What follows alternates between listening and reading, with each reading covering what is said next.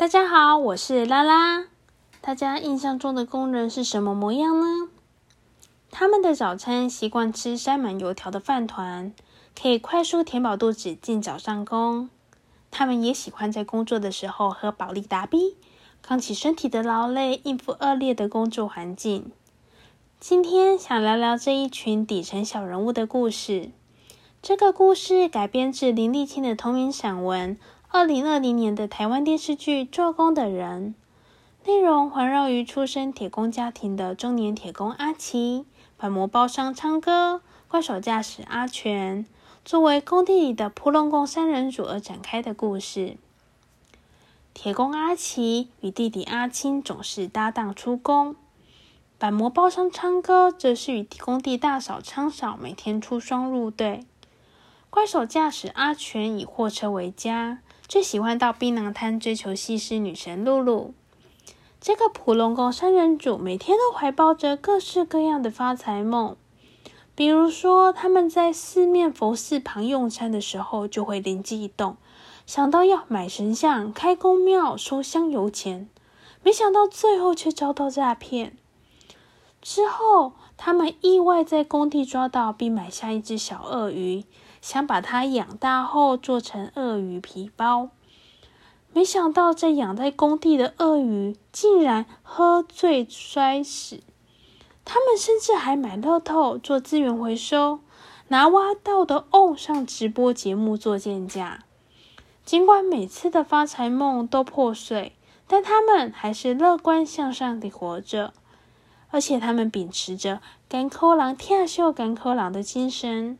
在同行出意外的时候，会缩紧裤带，金钱援助；出入便利商店的时候，宁愿脱掉雨鞋，也不愿意将泥巴带进便利商店，只因为疼惜出外打工的小孩。面对工人们口中的“查逃短人”，警察来抓逃逸的外籍劳工时，他们也会庇护外籍劳工躲起来。呛下警察说：“派人拢唔嗲，拢欺负瓦楼啊！”这样的建筑工人们，他们是在有工作才有工钱的环境下生存。在这么恶劣的工作环境下，他们是被劳基法忽视的一一群人，而且带着严重的职业伤害。比如说，铁焊工人入行就注定活不过七十岁。还会带走盲眼和烂肺，而泥作师傅常年关节受损，硬皮无法出汗。铁工阿奇的弟弟阿青更是常年吸食安非他命，以保持在恶劣过的工作环境下清醒跟专注。这样既是止痛，也是提神，还伴随着毒品毒品的副作用，幻听幻觉。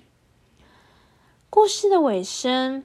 铁工阿奇长期两眼昏花，行动不便，而且体力不支。在某天修缮铁皮屋的时候，不慎失足坠落，送医后却发现自己已经中风了。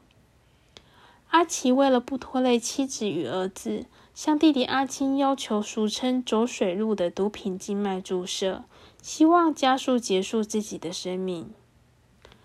弟弟阿青在深思熟虑后，买了一堆针头和两个注射瓶，一个给哥哥，一个留给自己。故事刚开始以近乎贺岁片的模式带领观众进入情节，却在细节中一一还原，并且映照出写实的社会现况，用喜剧去包含现实社会中其实存在的更大悲剧。如原著所说的，这个社会要求他人有尊严活着的，几乎都是收入稳定的人。但一个人只是想活着，谦卑和努力地活着，这难道不值得尊敬吗？除了电视剧的改编，也非常推荐大家去看看林立清的原著《做工的人》。书中介绍更多各式各样环绕营造工地为生的人们。他们在社会中作为重要的螺丝钉生存，却与我们鲜少有交集。书中也有提到许多女性的议题，其中一篇《阿霞姐的减重》便提到刘英的困境。作为养女的阿霞姐被嫁到了台中的工厂。当时的台湾习惯用女人的姓名当公司负责人，用他们的名义开支票。那时候的政府只要发现公司跳票，就抓人去关。阿霞姐才十九岁就入狱，而当她出狱的时候，夫家已经人间蒸发，身上还有不知道哪里来的债务。她从此过着被追债、在逃离的生活。最后不得已，只好前往特约茶室自立自强。所谓的女权主义，在阿霞姐跟她相似的人身上完全无法伸张，甚至更多是被归类为不检点的茶室女子。在我们看不见的社会角落，有许多同样的故事在上演。也许我们身边也有同样境遇的亲戚、同学。